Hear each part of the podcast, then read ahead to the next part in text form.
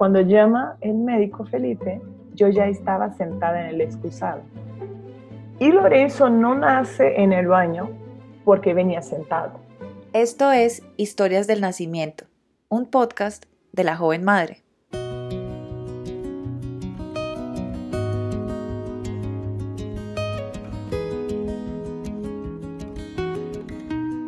Soy Valentina Ariza, creadora de La Joven Madre. Mis amigos me conocen como Pope. Considérate uno de ellos. Soy mamá y hoy traigo para ti historias del nacimiento contadas por madres poderosas y fuertes, quienes aquí abren su corazón para compartirnos sus sentimientos y emociones más íntimas alrededor del nacimiento de sus hijos y su renacer como madres. Bienvenidas. Hola, hola, bienvenidas a un nuevo episodio. Hoy tenemos como invitada a Katia Machado, una mamá y modelo brasileña radicada en México. Katia, bienvenida a Historias del Nacimiento. ¿Cómo estás? Muchas gracias, muy contenta de poder compartir aquí mi historia en esta oportunidad. Ay, no, yo estoy muy contenta, sí, muy contenta de tenerte aquí. ¿Se dice brasileña o brasilera? En Brasil, brasileira. fuera, o sea, en, aquí en México, brasileña. Sí, ah, correcto. Bueno, brasileña, listo, perfecto. Bueno, yo quiero que empecemos hablando un poquito sobre lo que, a lo que tú te dedicas actualmente.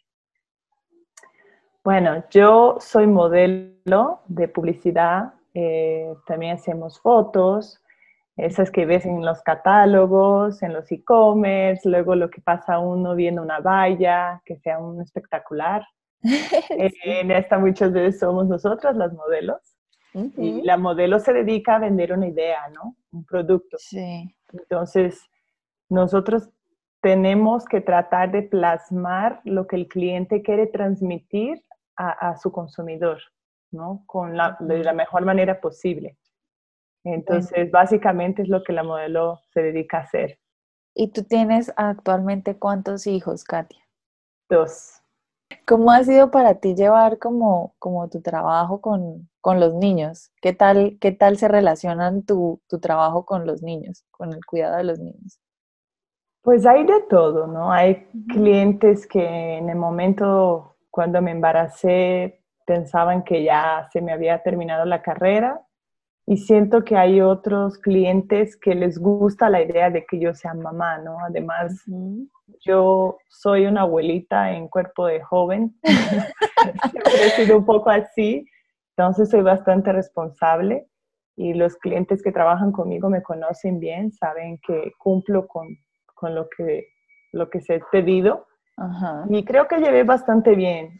Eh, siento que dentro de mi grupo de amigas, hasta algunas se han inspirado en ser mamás a través de mi experiencia. Entonces eso me da como alegría. Pues a mí también me da mucha alegría porque me da aún más curiosidad saber cuál fue tu experiencia. Bueno, yo uh, Voy a empezar comentando que salí de mi casa a los 15 años a trabajar de modelo a Malasia, que es en Asia. Por Dios, o sea, ya. Ahí estuve viviendo un año. regresé a Brasil, luego volví a Asia, diferentes países por otro año y como dos meses. Regresé a Brasil otra vez. Terminé dos años que me faltaban del colegio y pues tenía la opción de ir a Cape Town en África o a México.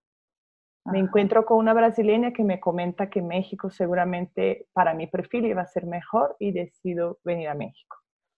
Como al mes y medio conocí a mi marido, hoy sí. éramos novios, eh, en ese entonces como al mes adoptamos un perro, imagínense. ¿El primer hijo? sí, a los dos meses ya estábamos viviendo juntos por una cuestión de, necesidad de mi parte. Sí. Y este, porque mi roomie, habíamos rentado un lugar para estar juntas y mi roomie pues de la nada me dice que regresaba a Brasil y yo no podía mantener el departamento en esa época sola, ¿no? con todos los gastos. Entonces él me dio la solución de ir a vivir con él. Eh, cabe mencionar que él fue mi segundo novio, ¿no? Mi primer novio de 15 años, pues duró dos meses. ¿Qué fue cuando te fuiste? ¿Eres mi novia? Sí, está bien, de lejos. Chao, me voy para Malasia. Sí, entonces, pues mis papás, por ejemplo, eh, pidieron a mi hermana que viniera a vivir a México para ver quién era mi novio, ¿no? Para no me digas. claro, es que estabas muy pequeña tenía 19 años cuando empecé a, estar con Felipe, ¿no? a, ser novia, pues. Sí. Íbamos muy bien, íbamos muy bien, pero yo siempre tuve la sensación de que iba a ser mamá joven. Y la verdad siempre me, me, dio mucho miedo tener novios por, por, por, lo mismo, ¿no? Y además había una, una amiga de mi mamá que hacía los mapas este, numerólogos ¿Cómo es? Numerología, ¿no? Sí, numerología. Y comentó que en mi mapa salía que yo iba a ser mamá joven. Entonces, la verdad es que tenía muchísimo miedo que eso pasara. Y bueno, en el, en, en el día que me entero que estoy embarazada de Lorenzo, la verdad es que sí, me asusté mucho. Me asusté mucho porque yo tenía 21 años en este entonces. Ya tenía una este, independencia financiera desde los 15, ya tenía mis cosas, pero finalmente yo era modelo, ¿no? O sea, y no había estudiado una carrera, entonces, más que el tema de, de, de lo que fuera a pasar conmigo, tenía en qué es lo que yo iba a ofrecer a este bebé, ¿no? Que llegaba, yo decía, Dios, ¿qué es lo que voy a dar a este niño que está llegando, ¿no? ¿Qué es lo que puedo yo ofrecer? Pero la verdad es que Felipe siempre me apoyó. Desde el momento en que se enteró, me dijo, mira, yo estoy contigo y este, vamos a estar juntos en esta caminada y vamos a hacer nuestro mejor. Entonces, eso me dio la fortaleza de, de, que las cosas iban a salir. ¿no? Eh, mis papás, la verdad que siempre hacían, mi papá siempre nos hizo la broma de que si apareciéramos embarazadas, que, que nosotros nos tocaría cuidar y todo, y osaron este, ofrecer cuidar al, bebé, ¿no? Lo que me asombró muchísimo. O sea, primero les dio mucha alegría saber. También tenía yo mucho susto en contarles la noticia, porque dije, ¿cómo lo van a tomar? Eh, pero no, la verdad es que tomaron súper bien y hasta sugirieron eso, dijeron que si yo no era si no me sentía capaz de tenerlo, que si yo no lo quisiera tener, que ellos podían este, educar al niño, ¿no? Entonces yo dije, wow. ¿Y cómo, cómo, para ti, estando tan lejos, eh, pues asumir esa noticia, primero la sorpresa del embarazo, pues según lo que cuentas ya digamos que todos lo asumieron bien, pero, pero tú desde tu interior, ¿cómo estabas llevando esa, esa noticia? Pues con ese, esa, esa sensación de que no ibas a, a lograr, digamos, suplir todas las necesidades de tu bebé, pero sobre todo estando en otro país. Sabe que yo creo que hay una gran, gran ventaja cuando hay un, un poco de ignorancia en ciertos asuntos, ¿no? Yo como que no, este, no estuve tan clavada en, que estaba en otro país y así, como que eso lo tomé de una manera tranquila. Me puse a trabajar, yo trabajaba muchísimo antes, muchísimo. Y creo que ahí dije, no, bueno, antes de que nazca bebé, voy a trabajar todo lo que yo pueda trabajar. Sí. Y eso era un sueño en los trabajos. de verdad. claro, cuéntame de los síntomas, o sea, sueño. Sí, o sea, yo no tuve mucho malestar, más que, por ejemplo, cuando dejaba, yo supongo, ¿no? Porque a veces me bajaba la presión de la nada y supongo que cuando pasaba un poco más de tiempo sin comer, como que de la nada de verdad me sentía como rarísimo. Pero eso de vomitar y todo no lo tuve pero el sueño yo sentí que me dominaba y en mi trabajo es muy terrible. Porque, por ejemplo, yo hacía muchísimo una marca de zapatos que empezábamos muy temprano yo tenía que estar en el estudio como cinco y media, seis de la mañana, cuando no nos tocaba viajar y empezábamos a las cuatro de la mañana a maquillar y todo. Y nos íbamos hasta nueve de la noche. Y al otro día igual, y así, tres, cuatro, cinco días así. Entonces, de verdad, hubo momentos en que yo decía, denme 15, 15 minutitos. Por favor.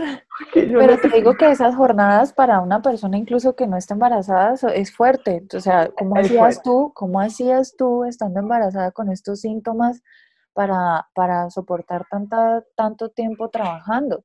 Y, por ejemplo, yo no, yo no sufrí de, sueño y, y, que me dicen que el sueño del embarazo es increíblemente pesado, o sea, como que tú sientes que de verdad necesitas dormir. ¿cómo hacías? O sea, ¿realmente era como que te escapabas así un ratito y a dormir donde puedas o cómo hacías? Ni, ni, yo sé cómo hacía. O sea, hoy en día digo que creo que cuando hay una necesidad, como que te quita los conflictos, ¿no?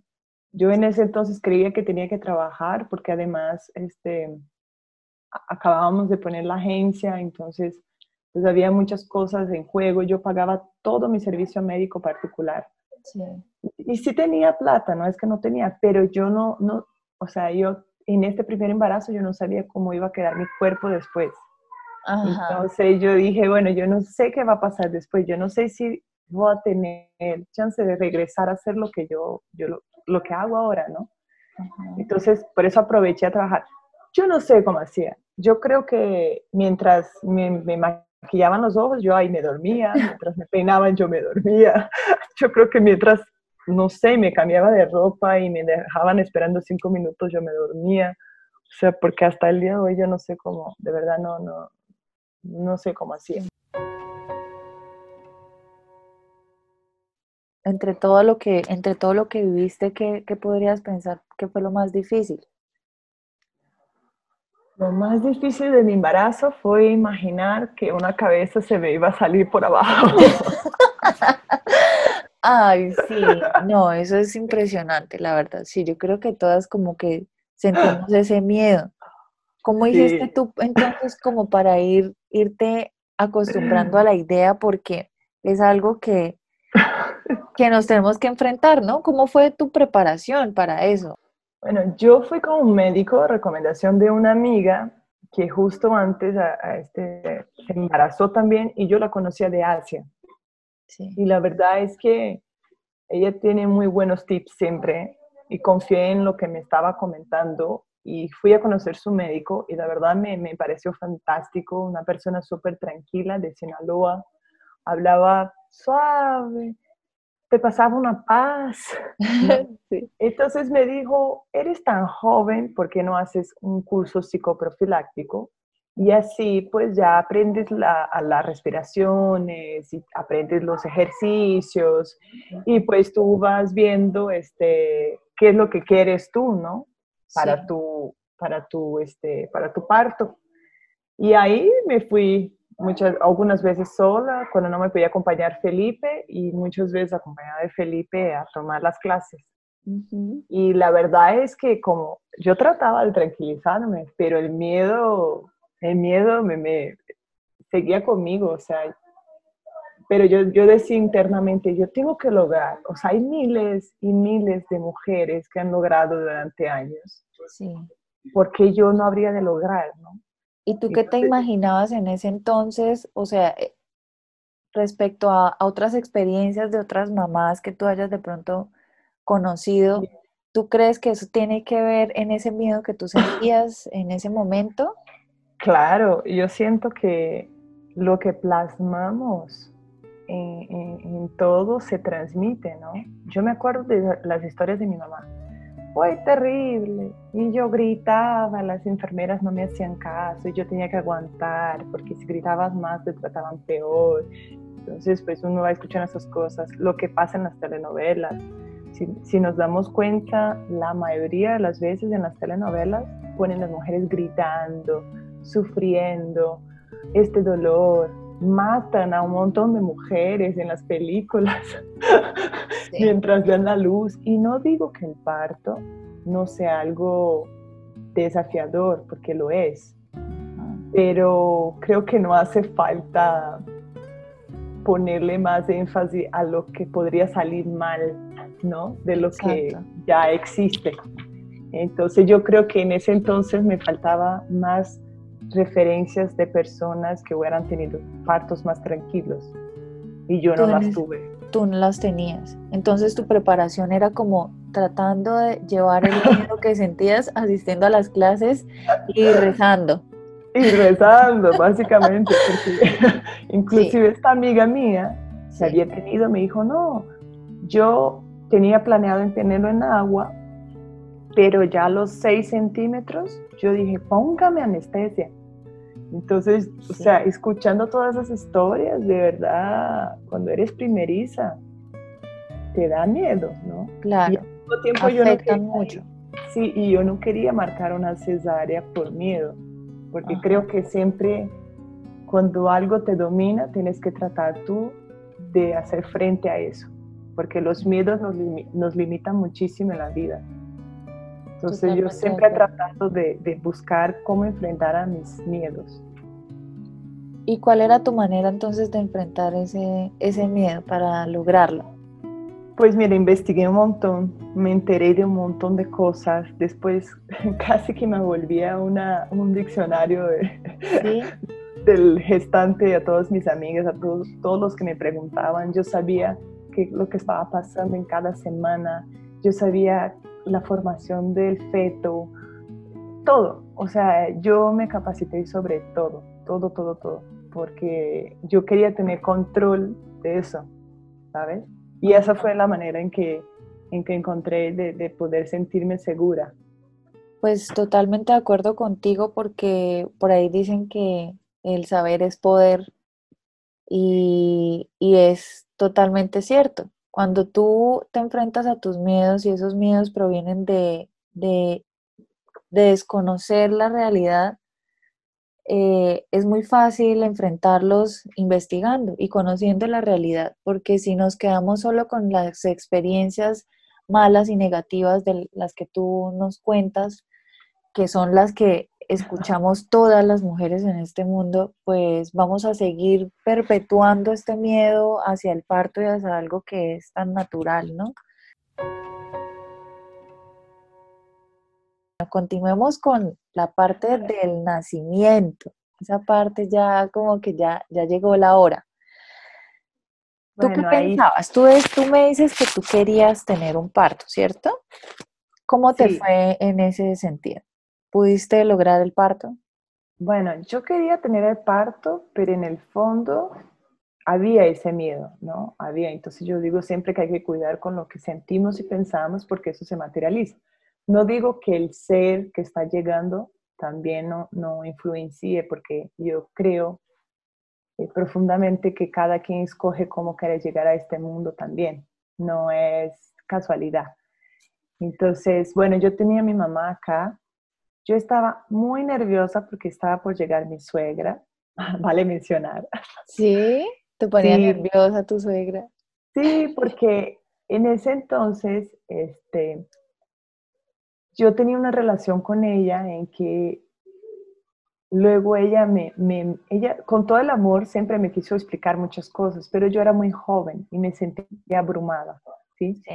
Entonces me daba mucho miedo en este momento en que las cosas salieran del control y, y, que no, no pudiera manejar, ¿sabes? Entonces, teniendo a mi mamá, yo creo que nuestras mamás siempre son pues, las personas que nos dan la seguridad. Al fin de cabo, es nuestra mamá.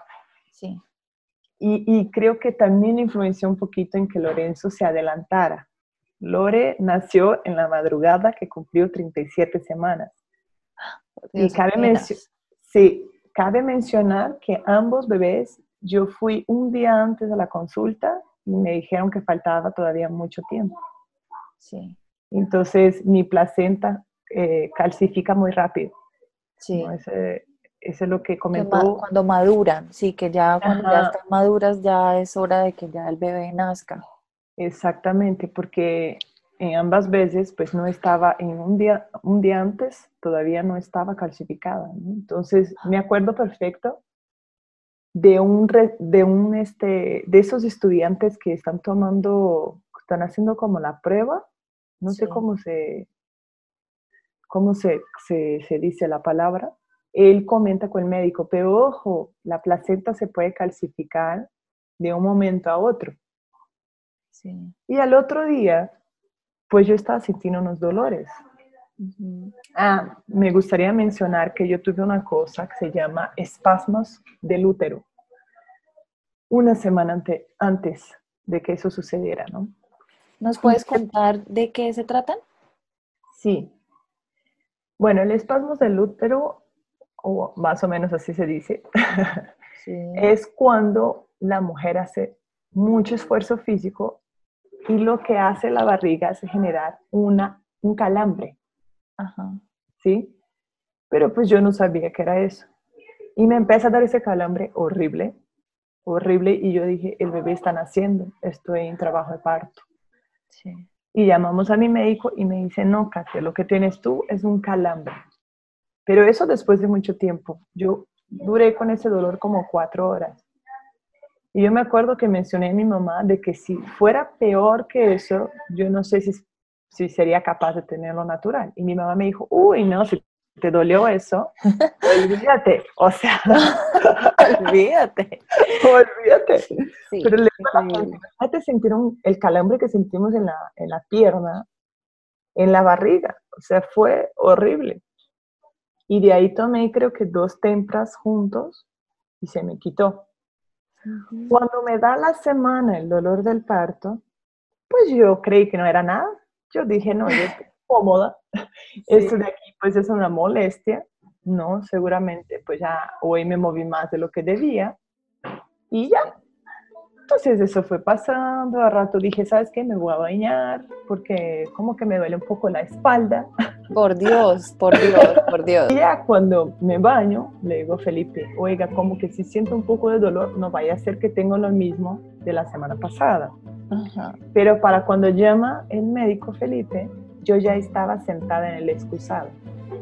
y él me ya. Y Lorenzo no nace en el baño porque venía sentado, ¿no? Él estaba sentado, pero mi médico hace como esa movida con los bebés cuando, pues como mi caso que no se volteó, ¿no? Yo gateaba, yo hacía de todo y el bebé no se volteaba. No se volteaba. Entonces, llegando al hospital, yo ya llegué alucinando. La verdad es que llegué con mucho dolor, pero ya llegué con las pompis de Lorenzo afuera. No me digas. Sí, pero yo no sabía, ¿ves? O sea, nadie me había dicho que yo estaba en trabajo de parto. Entonces yo llego, mi médico estaba en Toluca y estaba camino, y yo encuentro a un chico residente del hospital y no me dice nada y me inyecta la epidural. Y ya ahorita ya, ya lo dejé, pero por mucho tiempo me quedé pensando que la epidural hizo con que las, el corazón de Lorenzo bajara.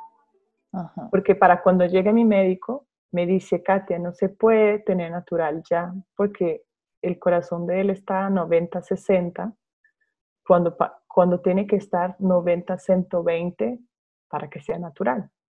Entonces está muy bonito y en esos casos lo que puede suceder es que el bebé tenga un, retraso porque le falta oxígeno.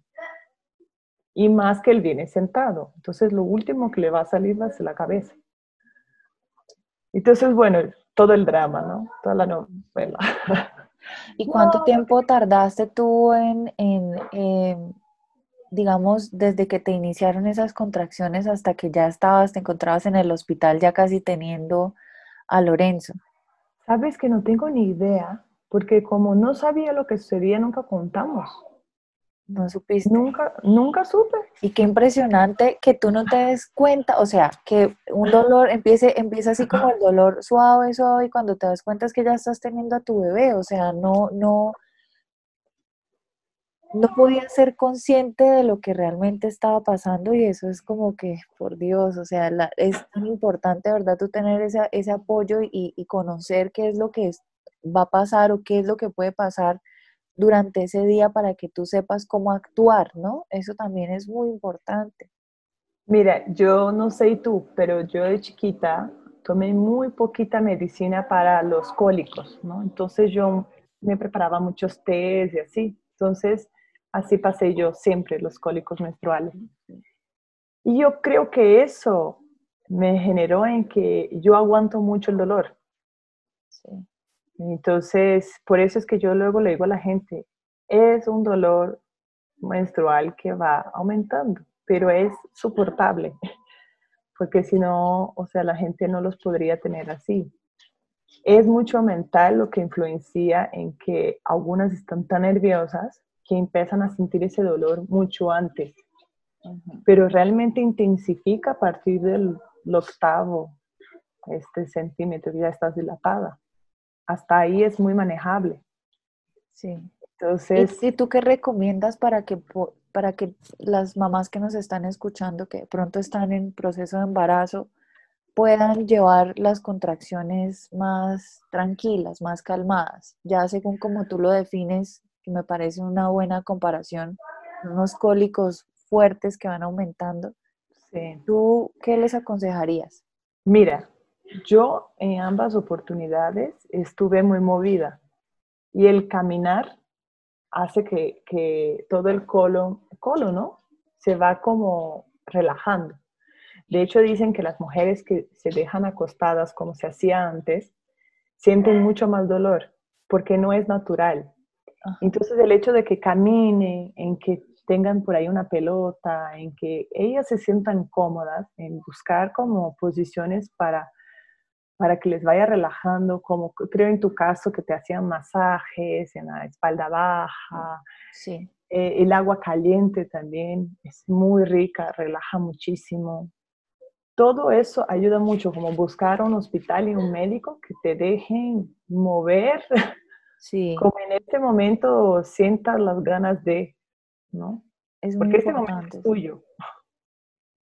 Sí, es muy cierto, algo muy importante que tú estás diciendo y es que el tema de las contracciones, pues es lo más, yo creo que es, es una de las cosas, además de la salida del bebé por la vagina, que es lo que esa, esa imagen gráfica que todas tenemos, las contracciones también es, es el otro, como eh, ese, ese, otro miedo grande que le, que le tienen la mayoría de mujeres a, a las contracciones. Y sí tiene mucho que ver ese médico o esa persona que tú elijas o que tengas la oportunidad de, elegir para que te permita ese movimiento y esa, esa, esos movimientos naturales que tu cuerpo te va a ir pidiendo.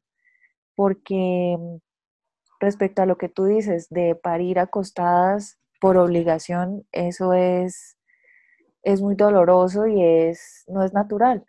Entonces, totalmente de acuerdo que sí hay que buscar una persona que, que, que, piense de la misma forma que tú y que sea una persona pro parto, que sepa, que sepa y entienda y, que le guste este tema también para que te ayude a llevar las contracciones y estos momentos que, son tan fuertes eh, y, y, los, haga, los haga más tranquilos para ti. Es muy, muy importante.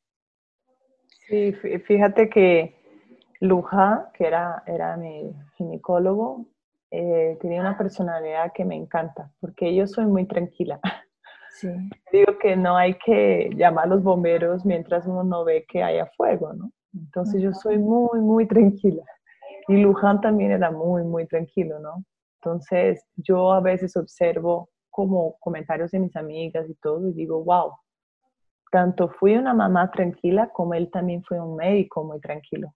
O sea, yo me acuerdo en una ocasión que llegué y estaba otra médica porque él estaba atendiendo un parto y ella me regañó porque mi líquido estaba bajo.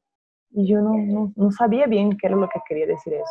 Pero ella me dijo, no, mira lo que estás haciendo, tu bebé puede nacer en cualquier momento y eso es súper peligroso y no está listo. Entonces me puse muy nerviosa y casi salgo llorando, ¿no? Y en eso estaba llegando Luján y me vio y me dijo, ¿por qué traes esta cara? ¿Estás bien? Entonces ya le comenté y me dijo, no, mira, hazte una agüita de Jamaica o el agua natural. Ponte a ver una película hoy en la tarde. No hagas tanto esfuerzo. Toma mucho líquido. Relájate. Esto es una cuestión solo de que tomes más líquido y ya, y se te va a subir el líquido. Entonces creo que es importante encontrar un médico que, que como dices tú, haya buena comunicación Y que piense, que piense muy, mucho en tu bienestar, sobre todo más que en su comodidad, ¿no? Eso es, eso es demasiado necesario para nosotras las mujeres. Hago esta breve pausa para recordarte que la vida en sí es un milagro, que cualquier dificultad por la que estemos pasando como madres, en cualquier etapa en la que nos encontremos, en nuestro interior encontraremos la fuerza necesaria para sobrellevarlo. en mí, por ejemplo, cuando fui con su la consulta con él, él me mostró un gráfico de cuántas mujeres atendía con partos en agua, cuántas mujeres eran con, con intervención y cuántas eran por cesárea de emergencia y cuántas eran cesáreas planeadas. Porque él quería mostrarme que, que, en realidad los partos naturales sí eran su fuerte, ¿no? Que lo demás era en caso de emergencia o, o, en fin, como lo que sucedió en el parto de Lorenzo, que fue una cesárea de emergencia. Bueno, y me dices de la, cesárea de emergencia, entonces íbamos en que tú llegaste y estaban ya las pompas de Lorenzo ya casi afuera, te pusieron la epidural y ahí ya llegaste y cesárea. Sí, o sea, llegué con las pompas afuera, me pone el residente la epidural, llega mi médico, me va a medir, me explica lo que está pasando, porque ahí entonces como que me relajé, porque me comentó él que sentí mucho dolor porque yo tendría que haber pujado desde casa pero como venía sentado, no fue como lo, lo que hacemos naturalmente. Y por eso es que estaba sintiendo yo dolor, porque ya tenía que estar pujando. Y ya me comenta que va a ser cesárea, que bueno, que es muy lindo porque me dice, Katia, vamos a tener que sacarlo por la pancita. Está bien para ti. Y pues mi mamá me mire y le dice al médico, pero es que si es la solución, es la solución. ¿Y tú qué pensabas? Pues a mí me dio tristeza, me dio tristeza, porque dije, todo lo que hice, todo lo que vi, todo lo que investigué y ahora no seré capaz ¿no? de hacerlo natural. Y sentía yo que, que no sé si fue mi mamá que comentó alguna vez eso en su vida o escuché de que solo se siente ser mamá cuando es parte natural. Ay, Entonces, poco. yo sentía muy feo, yo dije, yo no, no quería tener cesárea, yo quería tenerlo natural. ¿no? Claro. Y bueno, ya fue una cesárea, quería que me hubieran grabado la cesárea. Mi marido, en ese entonces novio, dijo, no vas a querer ver eso, no vas a Mentira, ya era mi marido. ¿Sí? Brinqué el, el, el, punto que nos casamos. Sí. sí estando de cuatro meses y medio nos casamos en Bucaramanga. ah, ¿sí? sí, porque él es de Colombia, ¿no? Mi suegro organizó todo, fue una genia, nos hizo una super fiesta muy linda y bueno, ahí tenemos un, lindo recuerdo y ya, ahora sí sentíamos que, que ya iban con todas nuestras células, sí. exacto. Y este, y bueno, entonces no quiso grabarlo porque dijo que se veía muy feo. Y yo dije, pero es que yo no voy a ver cuando salga. Pero bueno, yo me acuerdo de estar un poquito como medio en un estado extraño, anestesiada, ¿no? Final de cuentas. O sea, y me acuerdo que me lo entregaron, me lo dejaron un rato, yo lo veía y lo veía, y al rato me lo sacan y me ponen en una sala de recuperación, lo que me pareció horrible. Estaba yo sola, sentía muchísimo frío, temblaba, porque estaba volviendo de la, de la anestesia.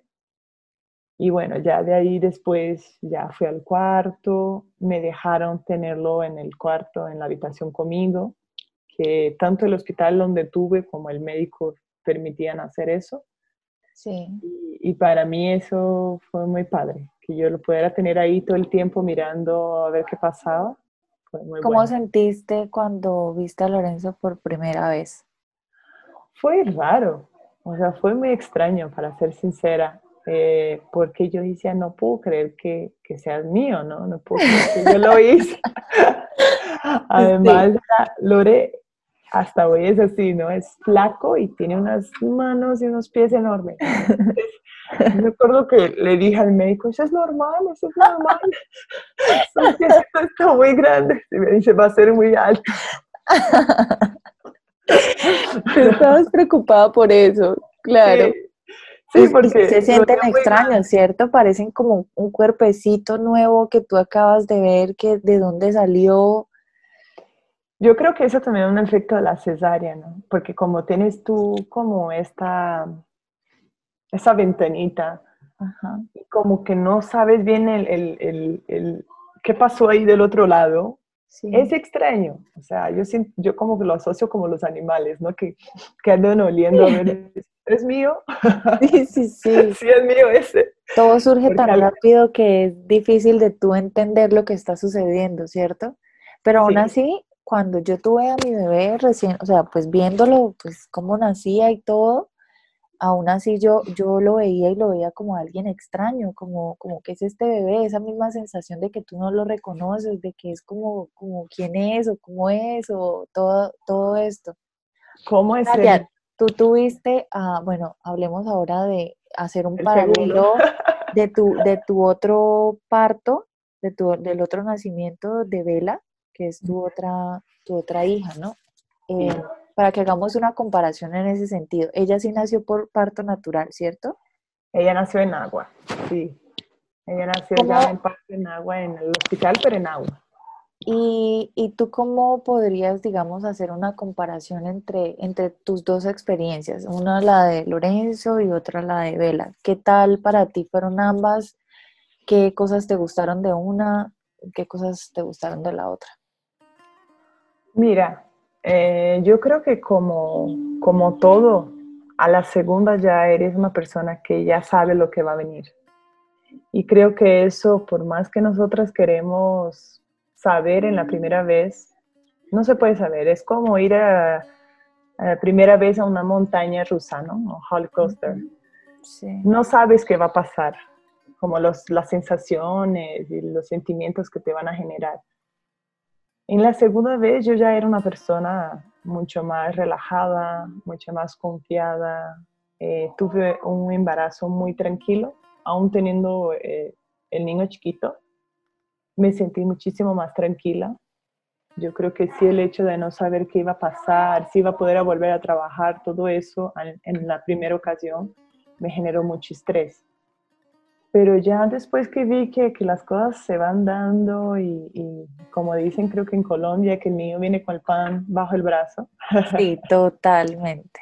Así es. Cuando vi, cuando vi que, que así sucedía realmente, cuando empecé a confiar en que las cosas salen cuando uno tiene esta buena voluntad.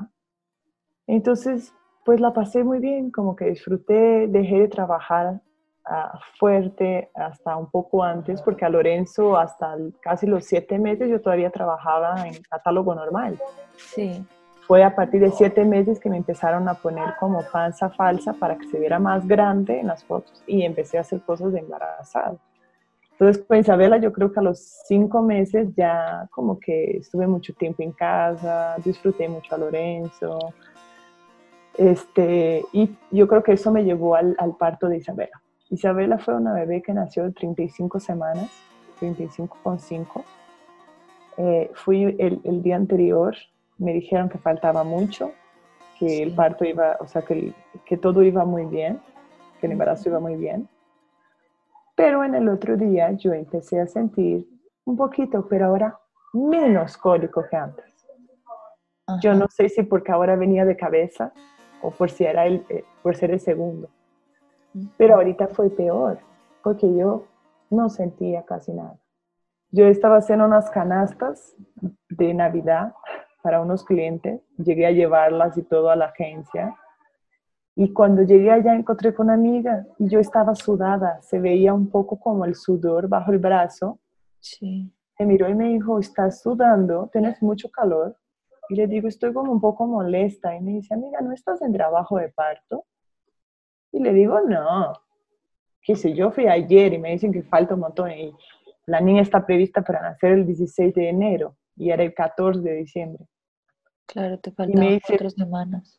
Claro, me dijo, no, yo creo que sería bueno que te fueras al hospital a echar un vistazo. Porque creo que tiene la cabeza saliendo. y yo no, porque estoy todo dolorosa, porque trabajé todo el día, no tengo la maleta hecha. Y dijo, no, pero no te pongas así, nada más que Felipe lleve a que, a que veas a tu médico. Y dije, mira, mi médico tiene mucho trabajo y él tiene mucha gente, yo no puedo llegar allá así nomás, ¿sabes? Y siempre él me comentaba cómo hay mamás que, que por tener tanto miedo ni tienen nada, pero van y creen que están pariendo, ¿no? Entonces yo dije, no, pues que yo no voy a ser una de esas porque qué pena, a mí me daba pena. Pero total que Felipe me dijo, no, ¿sabes qué? Vamos, porque qué perdemos, ¿no? Que perdemos que te Y mientras íbamos, yo sí sentía como unos colequitos fuertes y todo, pero llego al consultorio y dejo de sentir. Y le digo, Felipe, me vas a matar, pero yo no siento más nada. Y voy a tener ahora que fingir, porque hay un montón de mujeres mirándome, porque pues yo tenía la panza bastante más chiquita que, que algunas que parecían que de verdad eran tri, tri, trigenios, ¿cómo es? Trillizos. Trillizos. O sea, de tan grande que traían la panza, dije, yo voy a tener que pasar enfrente a ellas, porque se supone que cuando tú llegas así, pues pasas enfrente a todo el mundo, ¿no? Sí. Entonces, pues yo hacía cara de que me dolía, pero realmente ya no sentía nada. y cuando pasé, les dije, oiga, yo estoy aquí por mi marido y por mi amiga, pero yo no quería venir. Entonces la enfermera me dice, no, pues pasa y vamos a checar, ¿no? Más vale. Y ya cuando llega Luján, hola Katia, ¿cómo estás? ¿Todo bien? ¿Cómo te ha ido? Otra vez por aquí, porque había ido el día anterior. Digo, sí, qué pena. Me dice, acuéstate y vamos a, hacer un chequeo a ver cómo va. Entonces ya que me checa, me dice, sí, definitivamente estás en trabajo de parto y tienes 6 centímetros. casi. Mal que Lorenzo, ya casi, ya estaban haciendo. Sí, me en, imagínate. Me dice, el hospital es era al lado de su consultorio. Me dice, ve al hospital, ve dando entrada y yo te veo ahí. Yo dije, bueno. Entonces, ya que estaba yo ahí dando entrada y todo, le digo a Felipe, ¿no? Le digo, ¿puedes creerlo? O sea, yo no puedo creer. No tengo nada organizado, viene eso fue tan rápido, tan así, no lo, de verdad, ni, ni habíamos hablado de, de, de, cómo iba a ser el parto. O sea, imagínate, no llegamos a eso porque no me dio chance de hablar de eso con el médico. Entonces ya entré y mientras esperaba, me acuerdo que Felipe fue por un Starbucks de un, un, un frozen de fresa, llegó por la mitad, casi lo quería matar porque yo tenía mucha hambre. Sí. Le digo, te pido algo y vas y me lo comes. ya estaba como estresada. Nervioso, y él nervioso, me imagino. sí, me dijo, es que yo también estoy nervioso. es que tú sí puedes salir a comer, yo ya no puedo salir a comer. Pero bueno, ahí esperando yo caminé muchísimo en la sala. Yo iba de un lado al otro, de un lado al otro, así como uno ve los perritos que se van poniendo así como ansiositos, así estaba yo. Y ya cuando llega Luján, otra vez que me va a checar, me dice, mira, tú ya tienes 9 centímetros.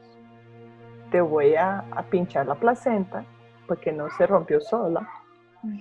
Y este y tú me dices si quieres ir caminando o si te traigo una silla para que te llevemos a la, sala de parto ahora sí.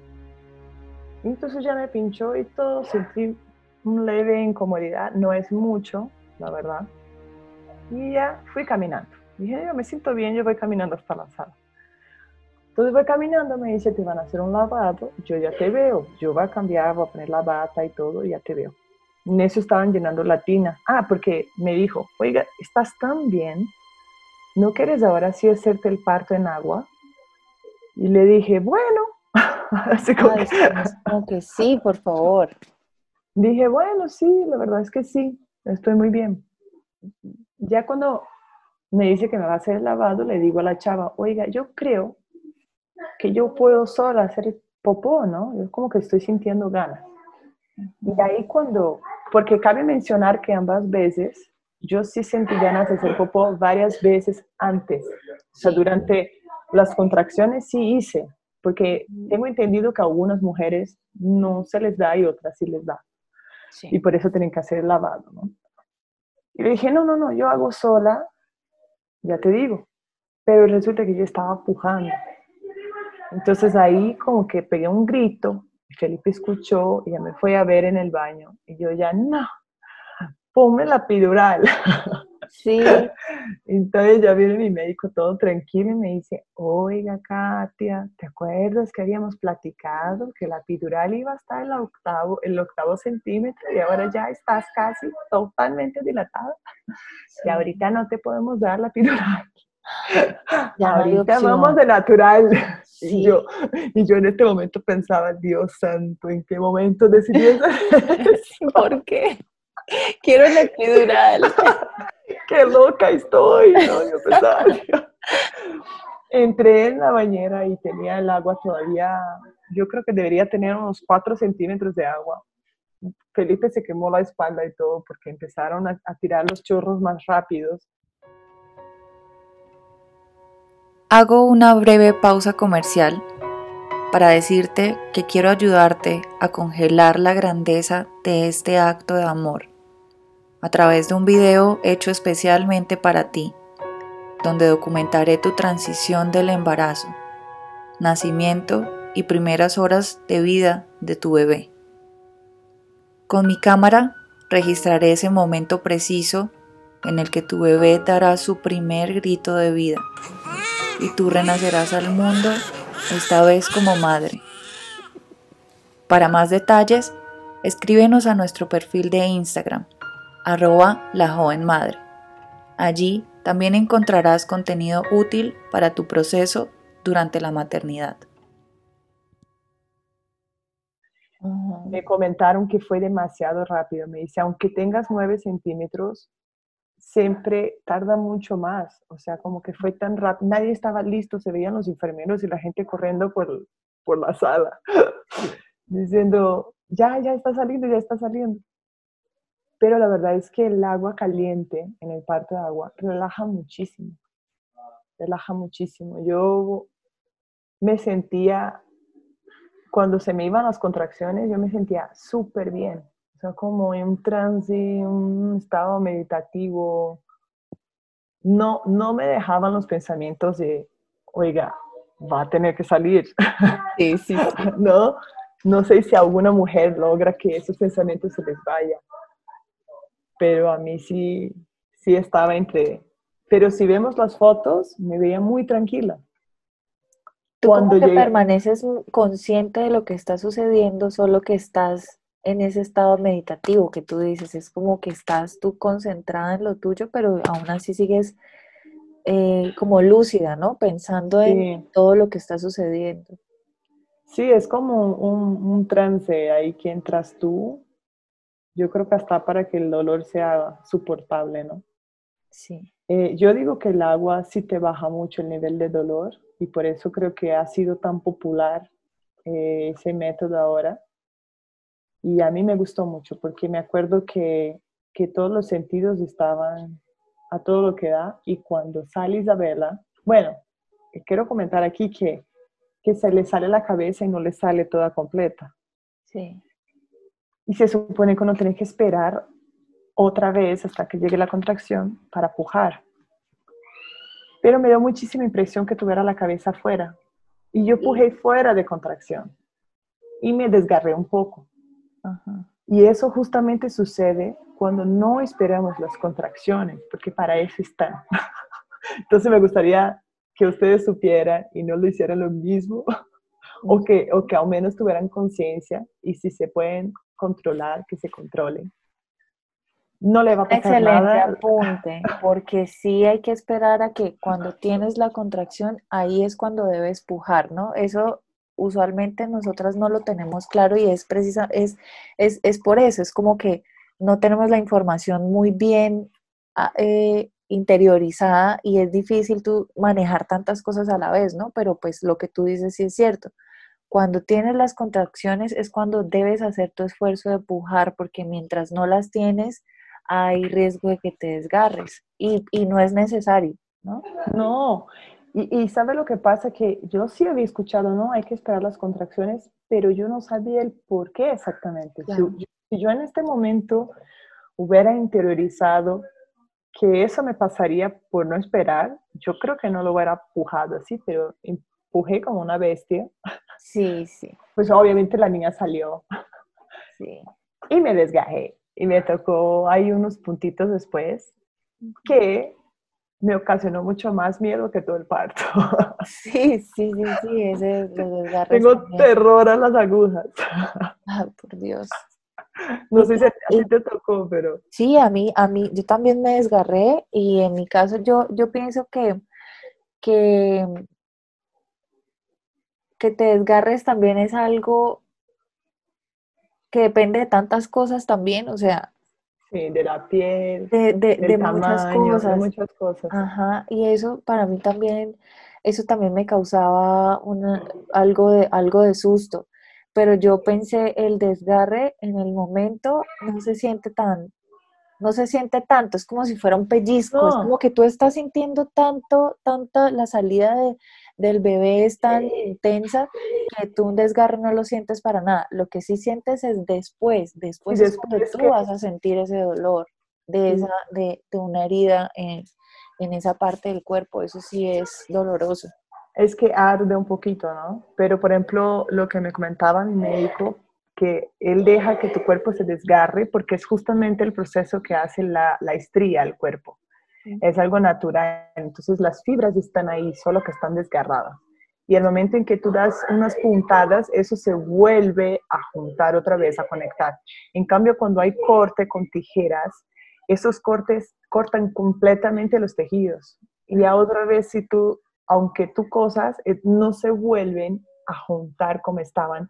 Y es por eso que en algunas ocasiones las mujeres pierden la sensibilidad, porque yo he escuchado mucho en este momento algunas conocidas que no querían tener partos por eso, porque me decían, no, es que yo, no, o sea, voy a quedar mal ahí. Y la verdad, cabe mencionar que no quedé mal para nada. o sea que perfecto. Yo tampoco, por mi parte tampoco perdí, digamos, por decir algo de la sensibilidad o algo así para nada. Y sí, la episiotomía, que es ese corte que se hace, pues tiene, tiene, tiene otros riesgos también y tiene otras complicaciones que, que evidentemente pues ya con la, la, con los estudios y con todo, pues ya se ha definido que no es algo necesario y que no debería hacerse. Bueno, Katia, para, para, avanzar un poco en, eso, entonces, digamos, concretamente, ¿tú recomendarías el, el parto en agua? Definitivamente.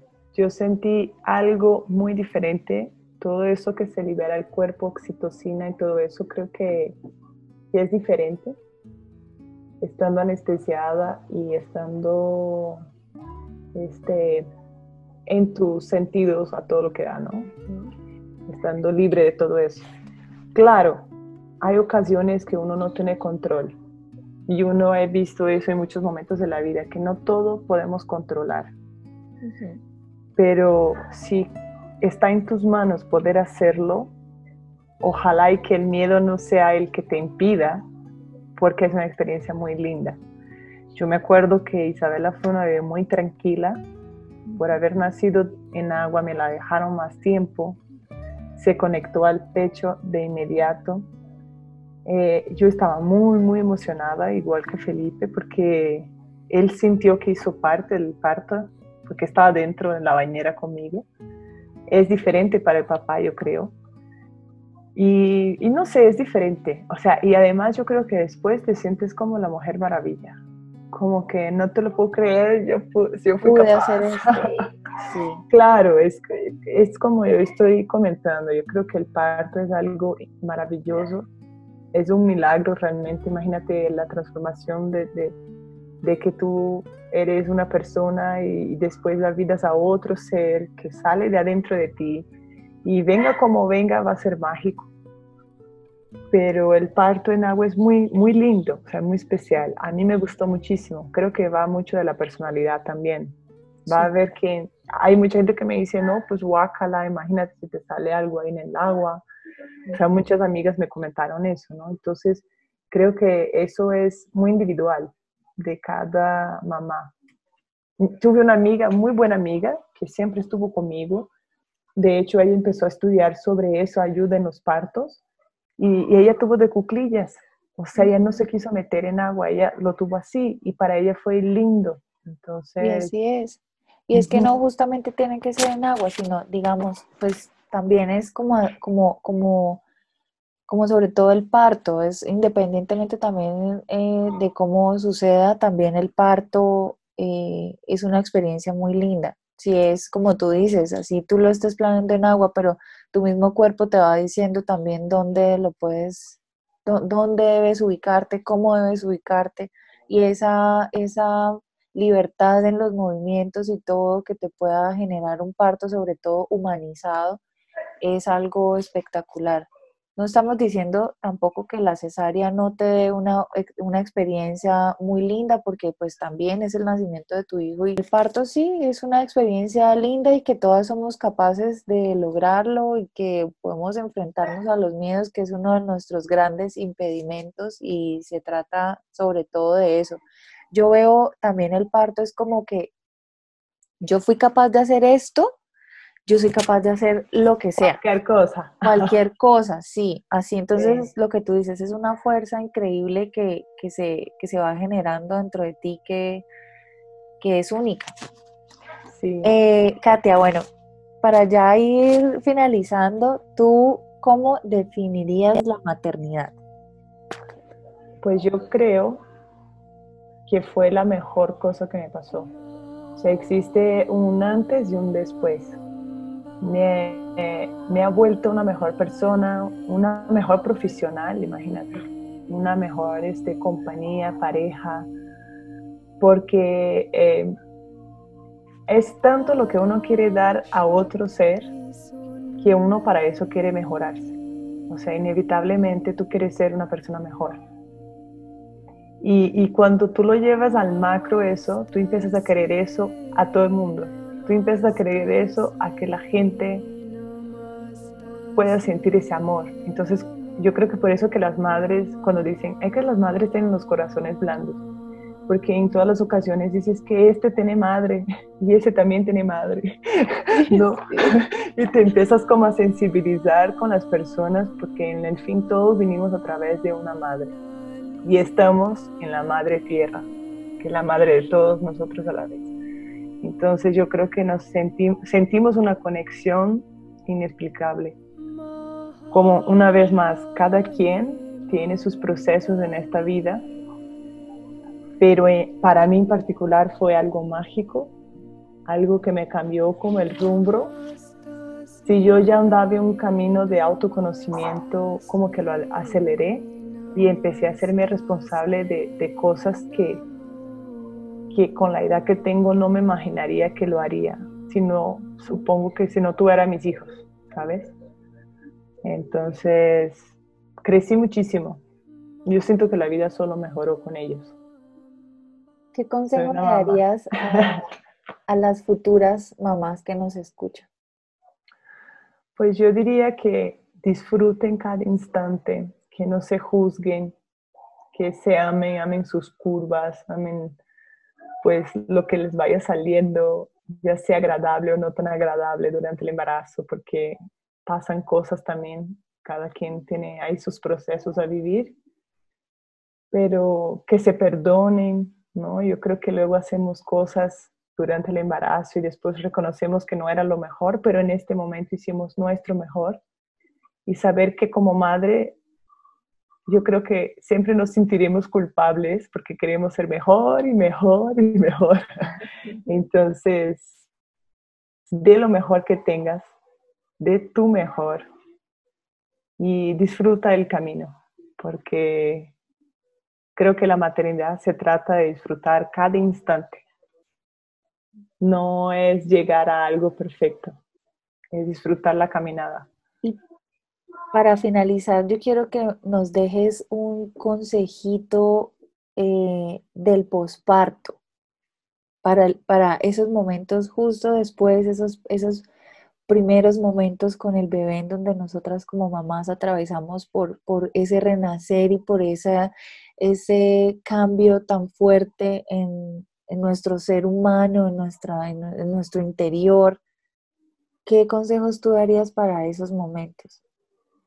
Mira, que traten dentro de lo posible de, de, hacer lo que ellas sientan que es necesario hacer. A veces escuchamos demasiados consejos y los consejos son para ser escuchados pero no seguidos. Tenemos que analizarlos, ¿no? Y, y yo digo siempre a mis amigas que como madres siempre sabemos lo mejor para nuestros hijos. Entonces, que sí escuchen todo el mundo que esté alrededor, todo lo que la gente diga, pero que dejen que el sentir de ellas lleven las situaciones. Que tengan esos momentos íntimos con el bebé también, a la hora de las que puedan amamantarlos, que tengan esa mirada con su hijo. Eso los nutre para toda la vida. Psicológicamente estamos diciéndolos, diciéndole a este bebé que lo aceptamos, que lo amamos que, los queremos en nuestras vidas. Entonces, más adelante vamos a ver el trasfondo que tiene esa parte. Y las que no puedan amamantar, aunque les esté dando el biberón, que esté mirando al ojo, porque eh, eh, es un momento crucial para el bebé, un momento crucial, bueno, para ambos. Entonces, que busquen estar tranquilas, que busquen que, que su hogar esté de la manera como ellas se sientan como seguras y, que sean ellas mismas. Cada quien somos diferentes y cada quien tenemos necesidades diferentes, gustos diferentes. Lo importante es que dentro de nuestras posibilidades hagamos que el ambiente sea cómodo tanto para nosotros como para el bebé. Bueno, Katia, muchísimas gracias. De verdad que muy agradecida contigo por aceptar mi invitación. Muy hermosa la historia que nos acabas de contar, tu historia de vida. Yo sé que le va a ayudar a muchas mamás también. Muchas gracias por todos tus consejos y pues nada, las dejamos. Que tengan un excelente día. Muchísimas gracias por escucharnos hasta el final. Gracias por acompañarnos hasta el final de este episodio. Espero que te haya ayudado y que lo hayas disfrutado. Si conoces de alguien a quien le puede servir, compártelo. Te esperamos también en nuestras redes sociales. Nos puedes encontrar como arroba la joven madre y arroba pope. Desde mi corazón te abrazo y te deseo que tengas un excelente día hemos llegado al final.